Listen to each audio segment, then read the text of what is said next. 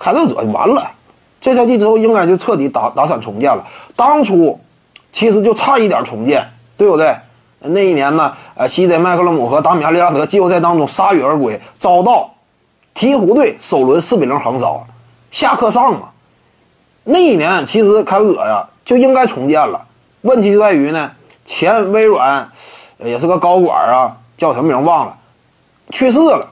他这老板一没呢，整个球队高层呢没有时间顾及这个重建的事儿了，挺忙的，对不对？那这这事儿就先暂时放下了，因为我们也清楚啊，那开拓者前老板巨富，那手里几百亿的美金，那一支球队对他来说也算是一个资产吧，但是。没有那么重要，对不对？不是说这是球队老板呐生命当中最宝贵的一份财富，不不排不到那样一种层次。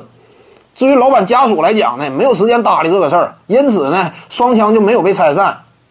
这个肯定是有影响的。结果没有被拆散的下一个赛季啊，哎，打出表现真是不错，对不对？接下来啊，甚至呢还闯进了西部决赛。但是这赛季呢，我感觉啊，当初啊。是不是说啊要进行重建的这样一种思路呢？这种议程应该被再度提及了。开拓者这赛季没有前途吗？而且双枪大部分情况之下其实是健康的，引进了卡梅隆·安东尼啊，而且呢还从热火队挖来了白边怀特塞德，弥补了防守端呢，在一定程度上镇守篮下这块也算是个补强呗。结果呢，常规赛阶段一路磕磕绊绊，那这赛季一旦结束啊，清理吧。开始大清理，怀特塞德留不住，什么即将伤愈复出的努尔基奇呀，也不是球队未来真正的拼图。双枪组合能卖的卖，考虑到利拉德本身合同太大，不见得好出手。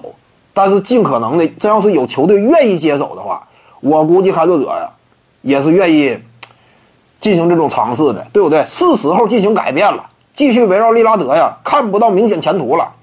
应该是重建了。